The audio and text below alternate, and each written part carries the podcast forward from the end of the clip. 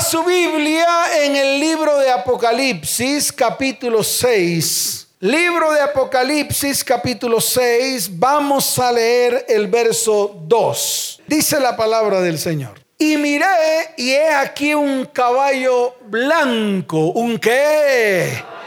Y el que lo montaba tenía un arco y le fue dada una corona. ¿Le fue dada qué?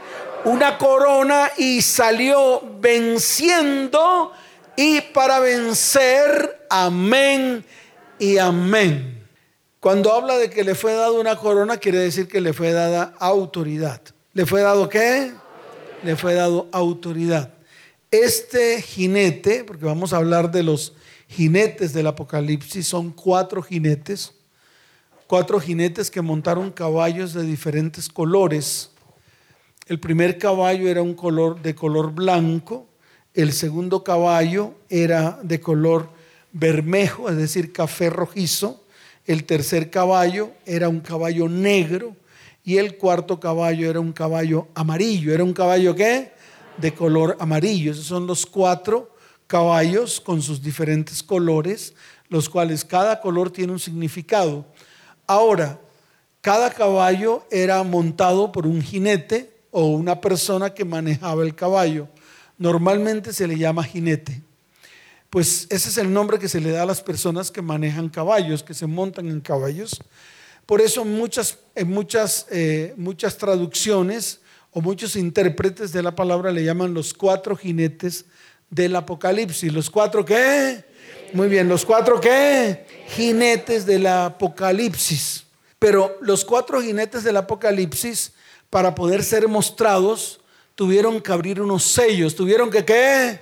Abrir unos sellos y cada sello también tiene un significado. Pero esa es la parte apocalíptica, la cual tenemos que llevar a nuestras vidas, porque de lo contrario no sirve. O sea, si yo leo la palabra solamente para que la palabra me haga coger miedo acerca de las cosas venideras, pues yo le quiero decir algo, las cosas venideras ya llegaron, están en su vida, están en su hogar están en su familia, están en lo que está ocurriendo en el mundo actual, está ocurriendo en sus hijos, está ocurriendo en usted, está ocurriendo en su cónyuge, está ocurriendo en su propia casa. Mírelo y verá. Mire y verá que lo que está aquí escrito en el libro de Apocalipsis capítulo 6 ya está ocurriendo en este tiempo. Ya el Apocalipsis está y está ocurriendo en medio de nuestras vidas. Ahí es donde se forma el Apocalipsis. Es ahí. Ahí es donde Dios muestra lo que está ocurriendo en el mundo actual, en el siglo XXI. Así que no se asombre por lo que ha de ocurrir, porque ya está ocurriendo. Y se lo voy a mostrar a la luz de la palabra para que usted lo entienda, para que usted vea que esos cuatro jinetes del Apocalipsis ya están cabalgando por el mundo. Ya se parquearon en su casa. Ya amarraron los caballos en su casa. Ya los sujetaron tal vez de la manija de la puerta o tal vez del borde de la ventana. Y si usted vive en un apartamento de un onceavo piso, pues no se va a salvar porque ellos vuelan. ¿Ellos qué? Ellos vuelan y se van a parquear allá sobre el piso once suyo. Y ya se han parqueado. Ya usted lo ha visto. Ya usted está haciendo lo que dice la palabra a través de el Apocalipsis capítulo 6. Amén. ¿Cuántos dicen amén? Entonces fíjese que aquí hay una palabra muy especial en el verso primero. Dice, vi cuando el Cordero abrió uno de los sellos y oí a uno de los cuatro seres vivientes decir como con voz de trueno, ven y mira. Como dijo, dígalo fuerte como dijo, ven y mira. Ese ser viviente que habló era precisamente el que dice la palabra que era semejante a un león. Corresponde a uno de los de las características de Dios, del carácter de Dios. El león significa autoridad. ¿El león significa qué? Claro, el león significa autoridad. El león significa reinado. ¿Qué significa el león? reinado es una de las características de, Dios. Una de las características de Dios es que reina por los siglos de los siglos. El cielo es su trono. ¿El cielo es qué? Es su trono. Entonces, ese primero que habló es el ser viviente semejante a un león. ¿Semejante a un qué? A un león.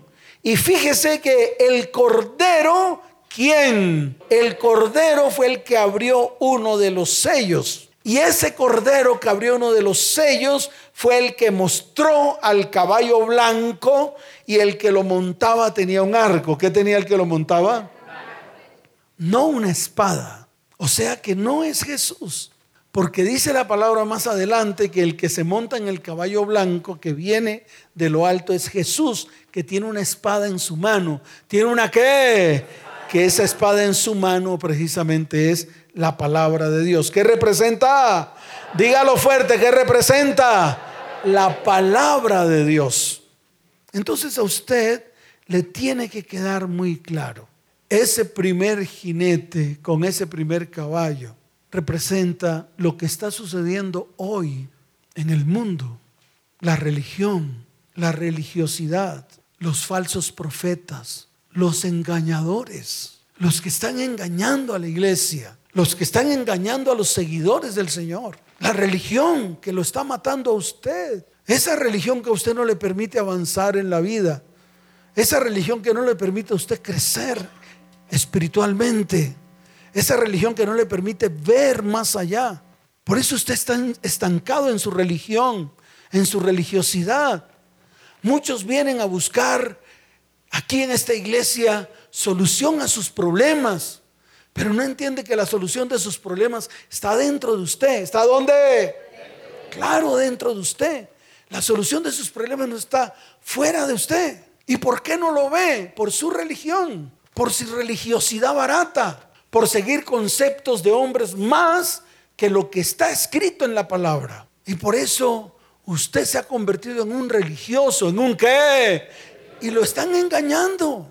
Hoy miles y miles de personas están engañadas. Muchos piensan que su iglesia es la que los salva. Muchos piensan que su pastor bonito es el que va a traer salvación a su vida. Muchos piensan que son los apóstoles, que son los que soplan unciones. Y por eso van, van a esas iglesias para ver si encuentran alguna, algún rasguño de la salvación. Y yo le quiero decir algo, es un engaño. El único que vino a traer salvación a esta tierra se llama Jesucristo. ¿Cómo se llama? No hay nadie más, no hay otro camino. No busque más caminos. Los demás caminos son la religión, la religiosidad barata, las visiones de hombres, las teologías humanas. Esa es la religión en la cual todos o muchas iglesias están. Y muchas personas que pertenecen a la iglesia están. Ya este caballo con este jinete ya está. Está cabalgando sobre la tierra. No solamente es en Colombia, en toda parte. Ya está. Corrientes espirituales mundanas que vienen del norte, ya están en Colombia, ya están en Sudamérica, ya inundaron Europa, ya están en Centroamérica, mírelo y verá. Y muchos están llevando a la iglesia el engaño, muchos. Entonces ese primer jinete que usted ve ahí y ese primer sello que se abre es para que Juan, quien Juan vea lo que va a ocurrir o lo que está ocurriendo o lo que en esos momentos el Señor le mostró, que hoy nosotros lo vemos en pleno siglo XXI. Iglesias atestadas de shows, que sea malo, yo no estoy hablando de que sea malo o bueno. Iglesias atestadas del mundo, metieron el mundo a la iglesia, contaminaron las cosas santas, profanaron el templo de Dios, metiendo cosas inmundas en la iglesia llenas de métodos piramidales, llenos de métodos humanos inventados por hombres solamente para autocomplacerse y autoestablecerse en la tierra como personas brillantes. Pero yo le quiero decir algo, esto ha traído espíritus de altivez, el resultado de creer ser el centro de todo y de creer siempre tener la razón y de creer que tienen derecho a pisotear, humillar y ofender. Y yo le quiero decir algo a usted, ya basta, porque no solamente está en la religión, sino también está en los hogares y en las familias. Mire lo que dice Lucas capítulo 18. Lucas qué? Claro, vaya a Lucas capítulo 18. Vamos a leer desde el verso 9 en adelante. Dice la palabra del Señor. A unos que confiaban en sí mismos como justos y menospreciaron a otros, dijo también esta parábola. A unos que qué? Confiaban en quién? Dos hombres subieron al templo a orar. ¿Qué hicieron estos dos hombres? Eso, uno era fariseo y el otro publicano. El fariseo puesto en pie oraba consigo mismo de esta manera. Dios, te doy gracias porque no soy como los otros hombres, ladrones, injustos, adúlteros, ni aún como este publicano. Ayuno dos veces a la semana, doy diezmos de todo lo que gano mas el publicano, estando lejos, no quería ni aún alzar los ojos al cielo, sino que se golpeaba el pecho diciendo, Dios sé propicio a mí, pecador. Os digo que éste descendió a su casa justificado antes que el otro, porque cualquiera que se enaltece será humillado, y el que se humilla será... Yo pregunto, ¿no es eso lo que nos ocurre hoy en día? Hoy en día, ¿cuántos sacan pecho por asistir a la iglesia X, Y, Z, creyendo que allá hay más salvación? Y estoy hablando de los religiosos, pero también tengo que hablar de los religiosos al interior del hogar. Altivos, orgullosos, pisotean a sus cónyuges, pisotean a sus hijos. Se creen que porque hicieron cursos teológicos, escuelas de liderazgo, tienen la visión, se creen más que los demás, se creen más que sus hijos, se creen más que su cónyuge. Y voy a adentrarme un poquito más. Aquellos que medio ganan una moneda de peso y piensan que por la moneda de peso que ganan pueden o tienen la capacidad de humillar al cónyuge, pisotearlo, hasta de decirle a la mujer que es una mantenida, decirle a los hijos que no sirven para nada, eso es altivez de espíritu. Decirle a los hijos que son una porquería, que son una maldición. Papás y mamás, mamás que se levantan a decirle a los hijos, no ve que yo trabajo desde tal hora hasta tal hora. Y yo soy la que traigo la plata aquí porque su papá es un imbécil, maldito, malnacido, que nos abandonó y, nos, y me toca a mí. Mujeres que se la tiran de tronchatoros, que creen que porque tienen botas apretadas y cinturón apretado ya son las dueñas del mundo, porque creen que lo que hacen lo están haciendo bien y es suficiente. Eso es lo que está pasando hoy. Mire y. Hombres porque tienen un, un sueldo o tal vez una empresa y ganan dinero, ya pueden pisotear al otro y pueden pisotear a su cónyuge y van a sus casas todos altivos y orgullosos creyendo ser los reyes. Le he hablado en todos los sentidos para que usted se dé cuenta que trae consigo la religiosidad del, del siglo XXI. Y eso es lo que está pasando. Aquí han venido mujeres diciendo es que mi esposo a cada rato me saca los cinco mil pesos que me da diariamente y nos insulta y nos deshonra. Eso es lo que pasa hoy en día. ¿Y eso qué es? Altivez de espíritu. Y eso es lo que reina hoy. Mientras te conquistaron, todo era bonito. Pero cuando te terminaron de conquistar, que lo diste todo, te trataron así. ¿No te acuerdas? ¿No te acuerdas que tuviste que dejar a tus hijas? Dejaste a tus hijas porque ese hombre lo que hacía era humillarte todos los días con el poquito dinero que te daba. ¿Y qué pasó? Perdiste a tu hija. Fácil. Y esa no es la verdad de lo que está pasando. No es la verdad. No le estoy diciendo la verdad a la gente. Y la gente se disgusta porque se le dice la verdad. Entonces, ¿qué quieren? ¿Que les diga mentiras? ¿Que les falsee la palabra? No la puedo falsear. Está escrito. ¿Y cómo se llama eso? Altivez de espíritu. Y eso es uno de los grandes enemigos que está cabalgando en este tiempo por todo el universo. Así de fácil. ¿Qué ha traído todo esto? La estupidez humana, la que...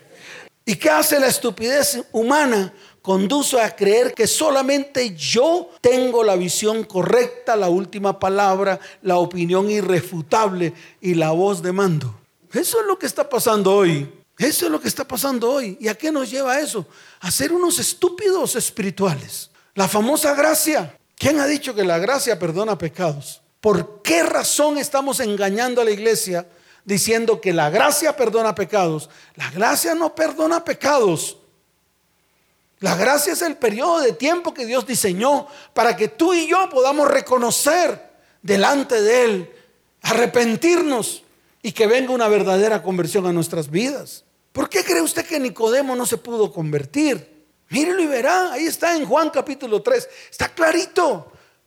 Pero muchos dicen que Nicodemo sí se convirtió porque dice que fue a, a que le dieran la tumba del Señor. Y por eso yo me convierto. ¿Yo acaso amo más a mi mamá porque le conseguí el hueco donde la enterraron? Usted ama a su mamá porque la honró. ¿Porque qué? Claro, porque la honró. Por eso es que ama a su mamá. Usted ama a su papá porque la, lo honra. Así sea el mequetrefe más grande de este universo. Es así de fácil. Está escrito. Pero usted no ama más a su mamá y a su papá porque le haya comprado un hueco para enterrarla. Nicodemo no se convirtió. Nunca se convirtió. Él fue a Jesús para ver qué provecho sacaba de él. Era un conocedor de la Torá. Era un alto funcionario del Sanedrín. Y fue a Jesús de noche, ni siquiera de día. Fue a Jesús para que no lo vieran, escondido. Así como cuando usted esconde la Biblia debajo del sobaco. O lo mismo que usted hace en el celular, tiene la Biblia en su celular, pero también tiene pornografía. Ahí tiene la Biblia, pero también tiene mujeres desnudas. Ahí tiene la Biblia, pero también tiene conversaciones obscenas. Eso es lo que está pasando hoy en día. ¿Y qué hizo Nicodemo? Bajó, descendió, dice la palabra. Fue de noche a ver al maestro. ¿Y sabe qué le dijo? Le dijo, yo quiero tener algo de lo que tú tienes. Y Jesús lo paró en seco y le dijo, hmm, para que tú tengas lo que yo tengo primero, tienes que nacer de nuevo. ¿Y cómo será su estupidez espiritual? Que dijo, ¿será que me tengo que meter nuevamente en el vientre de mi madre y volver a nacer? Así estamos todos nosotros. Así está la iglesia de hoy. En esa misma estupidez. No es que ya la gracia, la gracia me salvó. ¿Cuál gracia salvó? Ni que nada. La gracia no salva. La gracia es un periodo de tiempo. Es el espacio que Dios ha determinado en este tiempo para que tú y yo podamos ir delante de Él y arrepentirnos. Nada más es para eso. Pero hoy la gracia está disfrazada con el perdón de pecados y el arrepentimiento.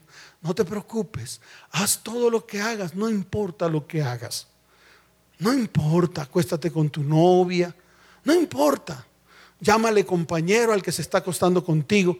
Mételo en la cama juntamente con tus hijos. No importa. Dile a tus hijos que ahora tienes un novio. ¿Usted qué cree que sus hijos, qué van a pensar sus hijos cuando usted se presente con un man diferente a su papá y le diga, es que ese es mi novio? ¿Usted sabe qué le está diciendo a sus hijos? Le está dando permiso para que ellos hagan lo mismo. Ustedes se presentan en su casa con la novia y usted tiene que permitir que se acuesten en la cama de ellos con la novia. Y usted va a abrir la puerta para ver si lo saca de ahí, o por lo menos para corregirlos, y sus hijos se van a levantar con pelo en pecho a decirles, pero mamá, ¿tú qué me vas a decir a mí? Si tú traes a tu novio y lo estás en la cama donde mi papá se acostó. Le pongo más ejemplos. Yo le puedo poner todos los que quiera. Para que usted se dé cuenta en qué religiosidad barata está usted sumergido, pensando que Dios es así. Dios no es así. Usted se equivocó de Dios. En muchas iglesias se equivocaron de Dios. El Dios que está aquí en la Biblia no es el mismo Dios que hoy está en las iglesias.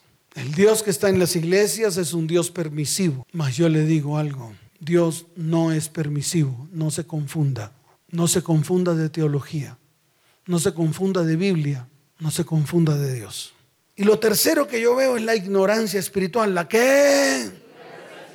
La ignorancia espiritual son aquellas personas que no tienen la capacidad de reconocer. Y eso es lo que nos pasa hoy en día. ¿Cómo anda su casa? Bien. ¿Qué tiene tu hija? Pues lo que tienen todas las mujeres de hoy, cáncer de cuello uterino. ¿Cómo está la familia? No, me separé de mi mujer.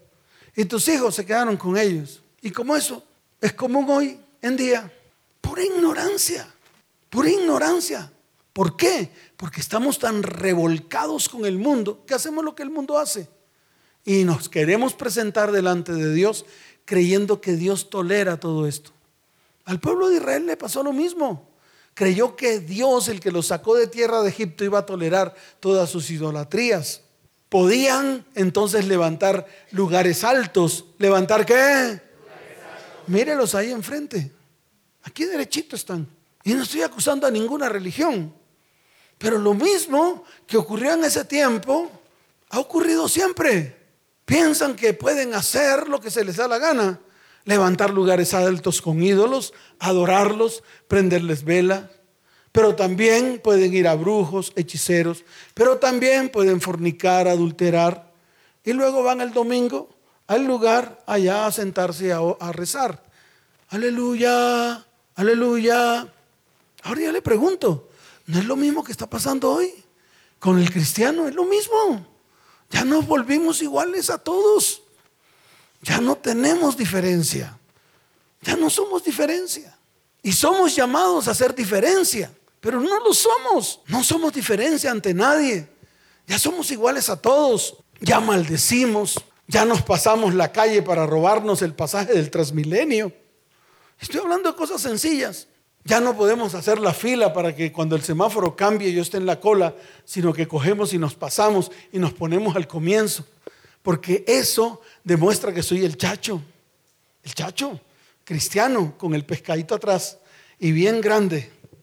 Y yo los miro y digo, Dios mío, o una de dos, o es un cristiano de pacotilla o simplemente es un postín puesto atrás. Fíjense que eso es lo que está pasando. ¿Por qué no somos diferencia? No está el Espíritu Santo en nuestras vidas. No podemos hacer negocios sin hacer trampas. No podemos hacer negocios sin la tajada. No podemos arreglar algo porque lo que compramos de repuesto no lo colocamos. Eso pasa. Los mecánicos, en vez de cambiarle la pieza que tiene que cambiarle, van y la remachan y la ponen. Está nueva, sí, la pulen, la ponen brillantica, le echan gratín y la ponen. Sí, mire, está nueva. Cristianos, cristianos haciendo trampas, cristianos en las esquinas comprando baloto, como si el baloto fuese su futuro, cristianos haciendo cadenas. Mírenlo y verá, hasta en las iglesias hacen cadenas, ponen el pastor a todos a hacer cadenas. Vamos a hacer una cadena, cada uno, cada semana 100 mil. Y llega el bellaco, después de tener 10, 15 millones de pesos, se larga y dice, no, ya no está la plata. Y cuando viene alguien a encararse, dice, no toques el manto. ¿Qué les pasa? ¿Qué les pasa? ¿Qué manto ni qué rábano? Perdió su autoridad. No tiene autoridad para tener un manto. Mire, qué terrible. ¿Usted sabe qué es montarse ahí? ¿Usted sabe qué es pisar ese lugar? Usted no sabe la responsabilidad tan grande que es pisar ese lugar para predicar la palabra. ¿Usted cree que yo hablo por hablar? Si yo sé la responsabilidad de lo que estoy hablando delante de Dios, porque estoy extrayendo lo que está escrito en la palabra para dársela al pueblo, para que el pueblo crezca y se edifique espiritualmente. No lo hago para otra cosa. No lo hago para ganancias deshonestas. No lo hago para ser millonario. No lo hago para hacer pactos. No lo hago para eso. Lo hago para que las familias sean sanadas, restauradas, bendecidas. Aquí no puedo yo montar un negocio diciéndole a la iglesia tranquilos.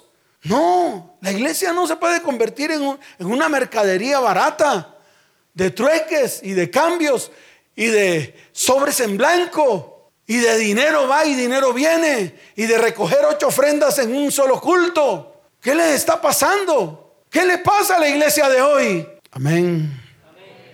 Vamos para el segundo caballo, con el segundo jinete. ¿El segundo caballo con qué? está en el verso 3. Dice, cuando abrió el segundo sello, oí al segundo ser viviente que decía, ven y mira. O sea, se abre el segundo sello y el segundo ser viviente que era semejante a un becerro, semejante a un qué? A un becerro. Qué bueno es colocarnos en la posición de siervos y servir. Y yo le quiero decir algo. ¿Sabe cuál es el peor error que ha cometido la iglesia? que cuando escoge a sus siervos o a las personas que van a servir, no se dan cuenta si pueden servir primero que todo a sus familias. Porque el que no sirve primeramente a sus familias, ¿cómo puede servir al Señor? ¿Y qué hacen muchos? Se ponen el brazalete, se ponen el chaleco, pero no son capaces de servir a su familia, servir a su cónyuge, servir a sus hijos, ser testimonio y ser ejemplo de ellos y pretenden servir en la iglesia. Pretenden ser ministros de alabanza y de adoración. Pretenden recoger las ofrendas. Pretenden dar consejerías.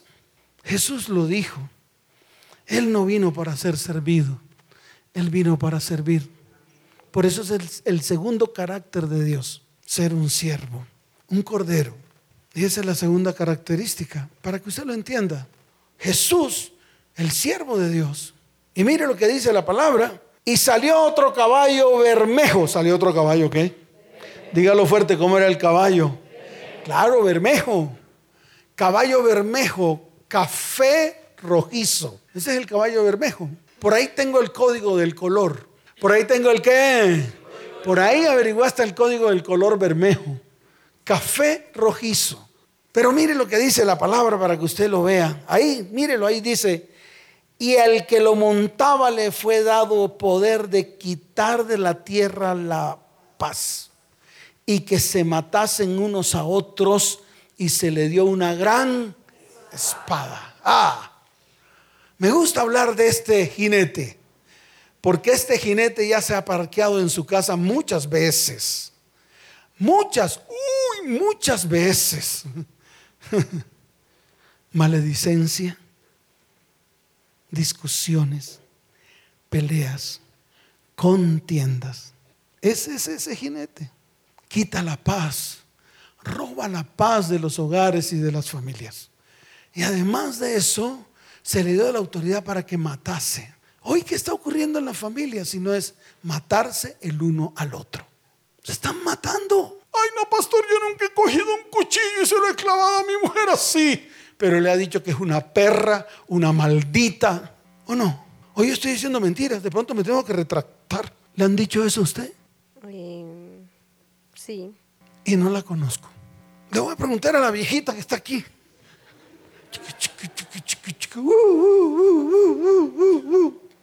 ¿Le han dicho eso? Sí. ¿Quiénes se los han dicho si no son los de la misma casa? ¿Los de qué? La misma casa. Desde que Dios amanece no hay paz en las casas. Desde que Dios amanece no hay paz en los hogares. Y ese es, ese es el caballo con el jinete. Caballo color café rojizo, bermejo, donde al jinete se le dio la autoridad para quitar la paz de la tierra. Mírele, verá. Ay, pastor, no son las grandes guerras, pero las grandes guerras comienzan en los hogares. Las grandes guerras comienzan en las familias. Ahí es donde comienzan las grandes guerras. Y usted como sale en la mañana amargado. Y usted mujer amargada, maldiciendo, diciendo maldita sea la hora en la cual conocí a ese hombre. Maldita sea la hora en que tuve a mis hijos. Ese es el apocalipsis que ya llegó a las familias, a los hogares, a los cristianos y no hemos sido capaces de pararnos firmes para reconocer delante de Dios que eso es lo que está ocurriendo en nuestras vidas. ¿Y qué hacen? Se matan el uno al otro emocionalmente. Se matan, los corazones están dañados, rotos, vueltos una, etcétera. Algunos ni quieren volver a sus casas. Ese es el, el caballo color café rojizo. El caballo color qué? Café rojizo. Cuando abrió el tercer sello, oía al tercer ser viviente. ¿Oía quién? Dice, el tercero tenía rostro como de hombre. El carácter de Dios colocado en el hombre, pero no en el de hoy. Lo siento mucho por usted. Ayer me vi una serie de televisión que presentan antes del noticiero de las 7 por una cadena de televisión y oía cómo el muchacho le decía a su mamá cuando le hablaba acerca del papá. El papá lo tuvo pero lo abandonó porque era, disque un chinito, porque estaba en las postrimerías de sus relaciones sexuales. Entonces embarazó a la señora y tuvo ese niño. Y el niño decía, mi papá, mi papá lo que es es un espermatozoide. Eso es lo que es mi papá. Él no es mi papá, es un espermatozoide. Pregúntele a sus hijos ¿Cómo le dicen a su papá? O sea, al papá de él. Hombres. ¿Cuál carácter de Dios impregnado en los hombres? Hombres sin valor. Hombres que su palabra vale cinco pesos. Prometen y prometen y nunca cumplen. Prometen amar, prometen respetar. Y somos los primeros que deshonramos. Prometemos solamente para conquistar lo que a nuestros ojos queremos conquistar. Después de que lo hemos conquistado, volteamos, le tiramos una patada por la nalga y la mandamos a Monserrate. Y el problema es que no solo son los hombres, estoy hablando de hombres y mujeres. El irrespeto, la maledicencia, el por debajeo, la deshonra, la baja autoestima. Todo eso. Eso es lo que está inundando el carácter del hombre hoy. Cuando hablo del hombre, hablo del ser humano. Cuando Dios lo primero que hizo fue transmitir su carácter al hombre. Por eso dijo, a imagen y semejanza. ¿A qué? Pero ¿dónde está? ¿Dónde está la imagen y semejanza? En su barbita blanca. Ese no es la imagen y semejanza, ese no es el carácter de Dios. Ese no es el carácter de Dios. Y eso fue lo que Dios quiso impregnar en el ser humano, su carácter. ¿Su qué? Su carácter franco, sincero, parado firme en sus decisiones, sin importar lo que está pasando afuera que le está moviendo el piso, se queda siempre firme. Pero hoy, hoy cambian de esposa como cambiar de calzoncillos. Y las mujeres cambian de esposos como cambiar de calzones. Y dejan a sus hijos tirados. ¿Y quién paga los platos rotos si no son ellos? Y no somos capaces de detenernos y pararnos firmes. Y creemos que los 130 mil pesos que damos porque nos demandaron, entonces ya con eso hemos cumplido. Creemos que porque cada 15 días puedo salir con mi hijo dos horas y después decirle, mi amor, ya te di mi tiempo precioso. Fíjate que son tiempos buenos. Y creen que con eso ya cumplieron como papá. Ese es el concepto del mundo de hoy. Ese no es el carácter de Dios. ¿Qué tal si Dios nos dejara un minuto en la vida, si no nos deja y nos dejamos engañar por Satanás, ¿qué, ¿qué tal si nos dejara un minuto? Miren cómo están los que no creen. Mírenlos. Esta es una verdad y a la gente no le gusta, pero es la verdad. Un carácter malsano, un carácter maldadoso, un corazón dañado. ¿Y qué produce un corazón dañado si no son acciones maldadosas, llenas de maldad, e iniquidad y pecado? Amén. ¿Cuántos dicen amén? Y dice la palabra, cuando abrió el tercer sello, oía un ser, al ser viviente que decía, ven y mire, y miré, he aquí un caballo negro. He aquí un qué? Un caballo negro y el que lo montaba tenía una balanza en la mano. ¿Tenía una qué? ¿Qué se ve hoy en los hogares? ¿Qué trae usted a su hogar cuando comete adulterio, si no es injusticia, deshonra. ¿Y qué produce la injusticia? Mire y verá, amargura, dolor, enfermedades. ¿Y qué es lo que hemos introducido en nuestro hogar si no es injusticia? ¿Y de qué están atestadas las familias de hoy? De injusticia. ¿De qué están atestados los juzgados de hoy? De injusticia. Mírelo y verá. ¿De qué están atestadas las empresas de hoy? De injusticia. Mírelo y verá. Miren los transmilenios. Usted está de primero y se supone que si está de primero debe entrar primero, pero entra de último. ¿Eso cómo se llama? Injusticia. No es justo, usted mismo lo dice. No es justo que estoy aquí parado desde las 5 de la mañana y vengan todo el mundo y entre primero y yo después. De eso está lleno el mundo, de injusticia. De eso están llenos los hogares, de injusticia. Ese es el caballo negro. Está como una balanza. ¿Y de qué está llena la tierra hoy si no es de injusticia? Por eso hoy vamos a clamar por justicia. ¿Cuántos dicen amén? ¿Cuántos dicen amén? Dele fuerte ese aplauso al Señor.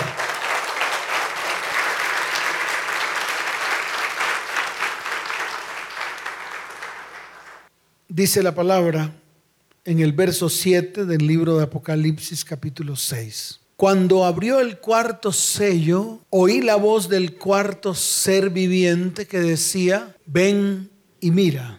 El cuarto ser viviente, dice la palabra en Apocalipsis capítulo 4, verso 7, y el cuarto era semejante a un águila volando. ¿Aunque? A un águila volando. Qué bueno que ese carácter estuviera en la iglesia actual. Pero escuche bien, no para cumplir la visión de un pastor o de una iglesia, sino para cumplir la visión en su hogar y en su familia. Qué bueno que usted no se quede como pollo mirando para el piso esperando comerse el maíz o tal vez alguna lombriz que esté en el piso. Y eso es lo que ha ocurrido con nosotros los cristianos. Amamos las migajas del mundo. Amamos las que? Las migajas del mundo. El sábado vino una mujer a consejería. ¿Quién vino?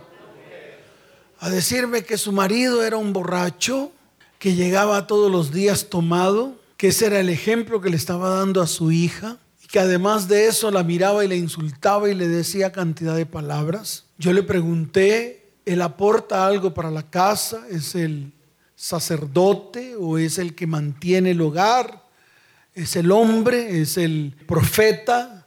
Y me dijo, sí, es profeta de maldición porque lo único que habla es pura palabra de maldición. Maldice a nuestra hija, se voltea y me maldice a mí. Nunca trae un peso porque no es capaz de sostener el hogar. Me toca trabajar duro para poder sostener el hogar. Cuando medio da un, un dinero para la pensión del colegio, lo primero que hace es sacárselo a la niña y decirle que él la está manteniendo en el colegio y que por esa razón entonces tiene que ser una niña estudiosa y brillante. Yo me volteé hacia ella y le pregunté, ¿y por qué no le dice usted a él que también tiene que ser igual, brillante? que no brille con su alcohol, con su imponencia y su altivez. Me dijo, pastor, ¿qué hago? Le dije, no puedo ser yo el que te diga qué tienes que hacer. Consúltaselo al Señor y el Señor te dirá qué hacer. Pero sí le dije algo. ¿Por qué sigues tomando de las migajas y más bien no permites que Dios te entregue las grosuras que Él te quiere entregar? Así se lo dije. Y muchas veces preferimos ser pollos, algunos gallos, algunas gallinas.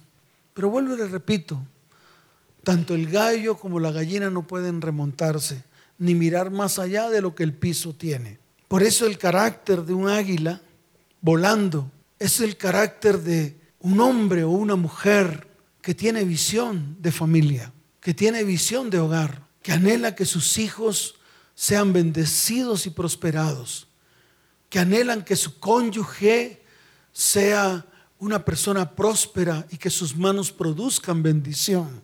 Ese es un águila. El águila ve más allá. El águila se remonta a las alturas y ve más allá. Y eso es lo que Dios está invitando, que cada uno de los que están aquí en esta iglesia sean.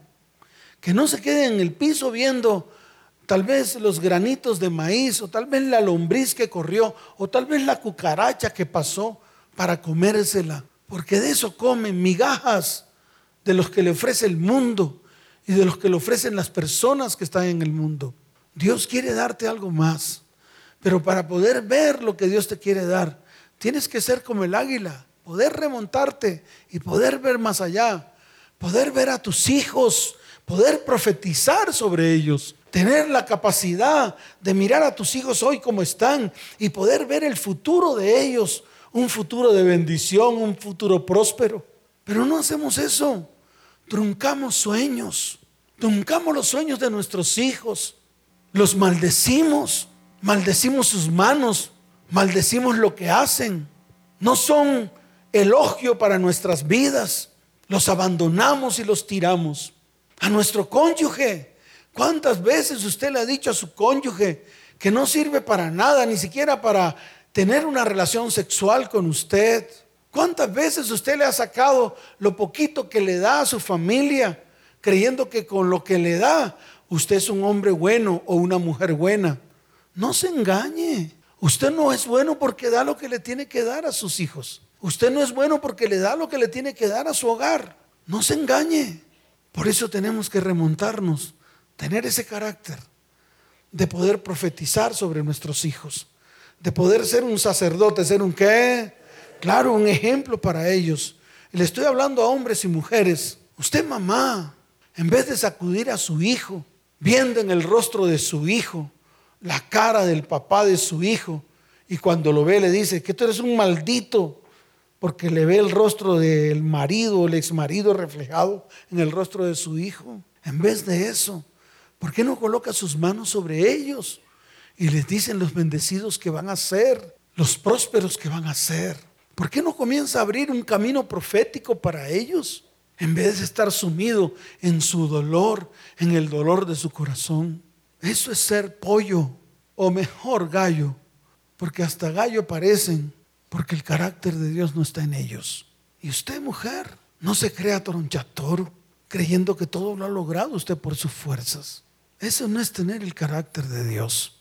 Eso no es lo que están predicando hoy en día las pastoras apóstolas, poniéndole a las mujeres penes. Eso es lo que hacen. ponen a las mujeres para que sean chachas. En vez de vagina les ponen penes. Y todas las mujeres gritan a una, amén. Ese no es el carácter de Dios.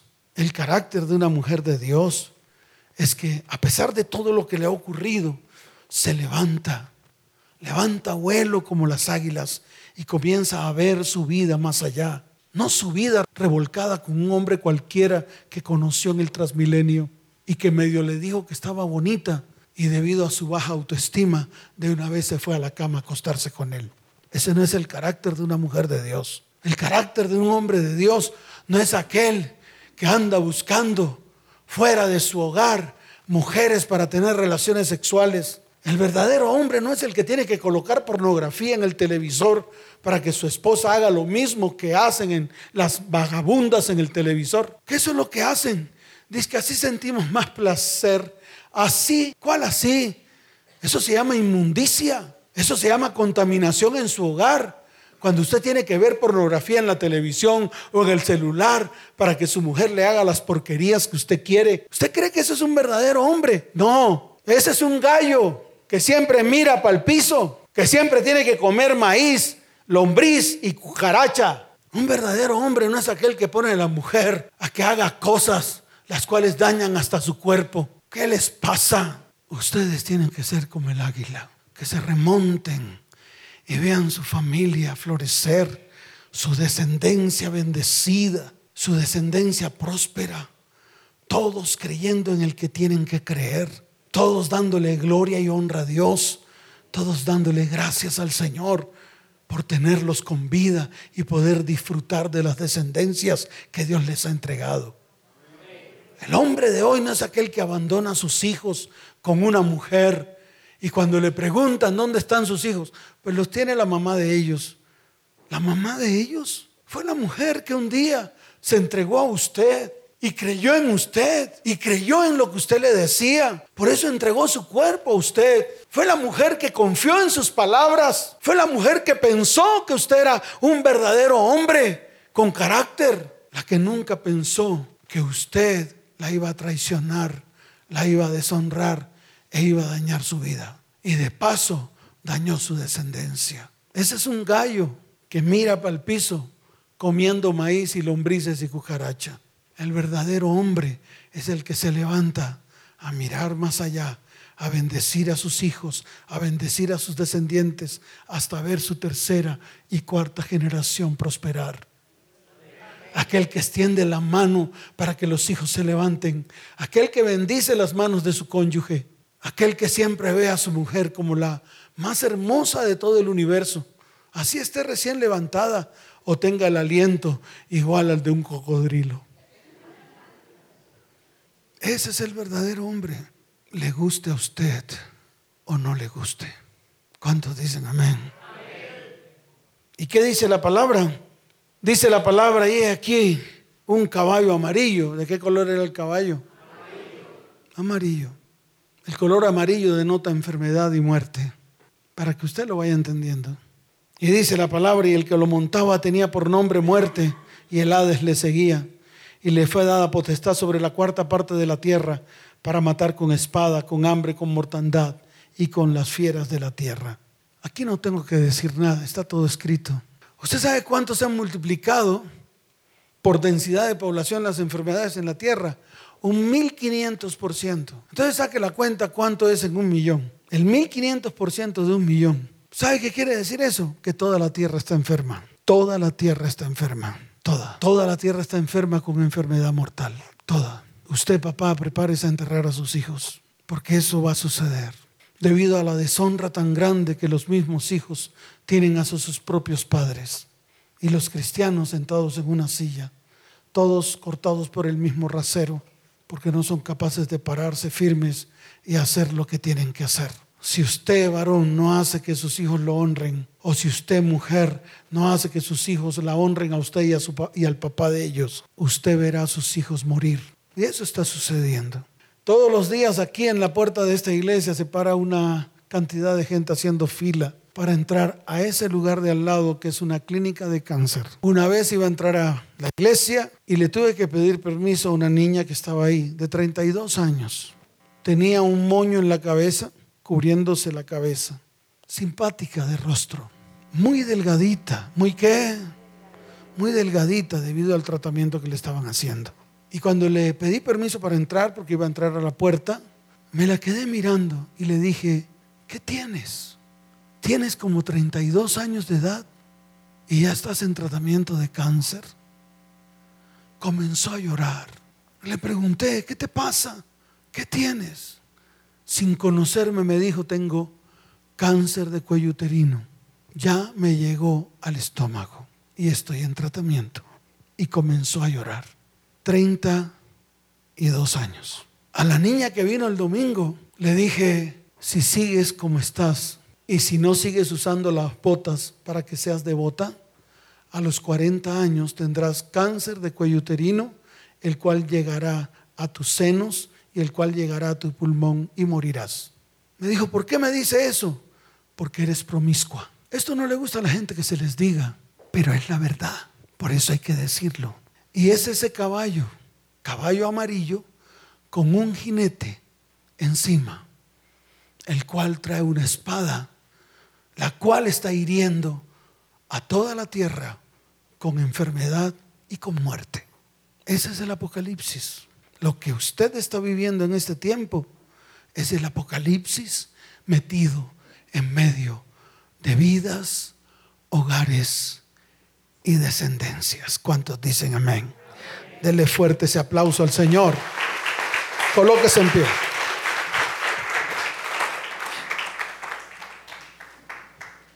Me faltan tres sellos, son siete, vamos por el cuarto, pero igual usted lo puede leer ahí, facilito, ahí está escrito todo eso. La Biblia no dice cosas diferentes a lo que está pasando. Entonces, ¿qué tenemos que hacer? Parar. ¿Qué tenemos que hacer? Detenernos, comenzar a hacer lo que Dios nos ha mandado a hacer. Varones, vayan por sus hijos. Mujeres, restauren a sus hijos de todo lo que ha salido de su boca como espada. Varones, vayan a restaurar y a sanar. Vayan, que el Señor está con ustedes para que usted lo haga. Y déjeme decirle algo, cuando nos ponemos firmes, Dios comienza a hacerlo. ¿Dios qué? Comienza a hacerlo. Ya deje su altivez, ya deje su orgullo, ya deje su ignorancia espiritual. Deje todo eso, abandone todo eso. Amén. Levante su mano derecha y dígale, Señor, hoy me presento delante de ti para llevar a estos cuatro enemigos que se han levantado contra mi vida, contra mi hogar y contra mi familia. Estos cuatro enemigos que han traído destrucción sobre mi vida, sobre mi casa, sobre mi hogar y sobre mi descendencia.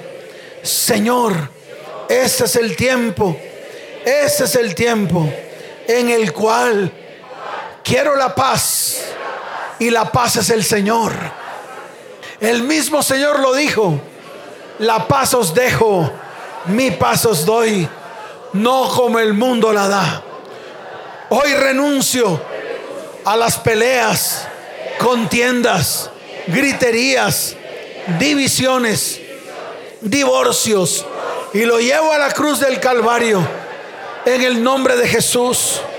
Hoy renuncio, hoy renuncio en el nombre de Jesús a toda injusticia, deshonra que he introducido a mi casa, a mi hogar y a mi familia.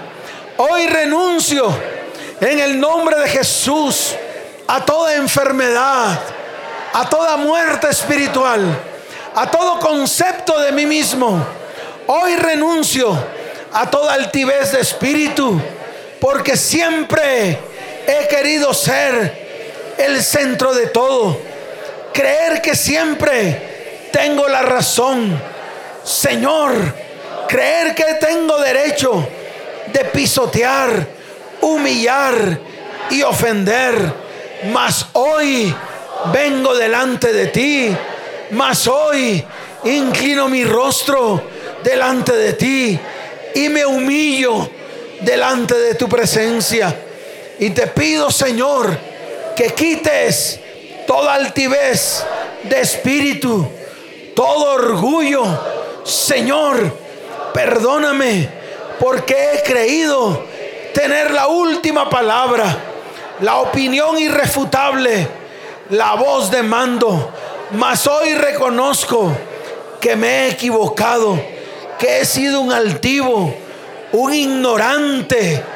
Padre, hoy es el día en el cual vengo delante de ti. Hoy declaro que en la cruz del Calvario llevaste mi pecado, mi maldad, mi temor, mi incredulidad, mi estancamiento, mis deudas, mi falta de perdón, mi gritería, la queja, la amargura, el adulterio, la fornicación, la maledicencia, la mentira, la murmuración, la escasez, la pereza, la falta de compromiso, la desconfianza, la masturbación, la religiosidad, el incesto, la idolatría, odios, celos, inconstancia, círculos viciosos, resentimiento, lujuria, lascivia, peleas, rencillas, abandono, rechazo, bajo autoestima, brujería, rebeldía, poco valor, desánimo, pereza espiritual. Señor, hoy coloco mis sueños no cumplidos delante de ti para que tú lo hagas verdad. Hoy llevo a la cruz el robo, el engaño, la enfermedad, la tristeza, la falta de carácter, las divisiones, esterilidad, espíritu de muerte, división, contienda, ira y estancamiento. Señor, todo esto lo llevaste en la cruz. En la palabra dice, ciertamente llevaste mis enfermedades, llevaste mis dolores. El castigo de mi paz fue sobre mí, fue sobre ti. Y por tu llaga yo fui curado. Señor, hoy es el día en el cual desarraigo de mi vida, de mi casa, de mi hogar y de mi descendencia. La injusticia, desarraigo la muerte, les desarraigo la enfermedad. Padre, necesito tu salvación. Clamo por paz en mi vida, en mi hogar y en mi familia. Clamo por justicia, injusticia. Quítame, quita de mí tu pie. Injusticia, quita de mí tu pie y lo llevo a la cruz y se destruye en el nombre de Jesús. Señor, hoy quiero vida a través de tu palabra, porque ciertamente tu palabra es vida y tu palabra es verdad. En el nombre de Jesús. Amén. Y amén. Dele fuerte ese aplauso al Señor.